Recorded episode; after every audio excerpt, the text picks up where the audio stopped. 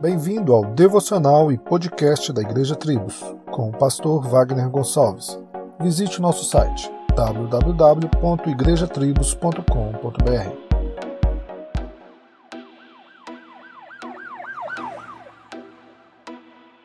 O caminho para a apostasia é formado por tijolos de apatia para com Cristo. Se você quer perseverar, dê atenção às suas afeições. Afinal, este caminho já foi percorrido muitas vezes. Quem o assistiu pode ver o perigo da simples negligência. Devemos lutar pelo deleite em Cristo, mesmo quando nosso coração parece frio. Assim como o salmista diz no verso 5 do Salmos 42. Por que está batida, ó minha alma? Por que te perturbas dentro de mim? Espera em Deus, pois ainda o louvarei. A Ele meu auxílio e Deus meu. Devemos continuar a traçar um caminho até a cruz para pregar a realidade do Evangelho em nossos corações.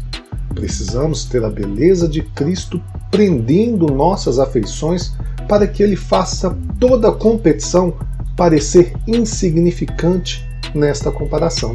Essa intencionalidade começa com uma Bíblia aberta, um coração inclinado a Deus em oração e uma honestidade sóbria sobre o perigo. Persevere na fé e deleite-se no seu Senhor. Solos Cristos, dele, por ele e para ele.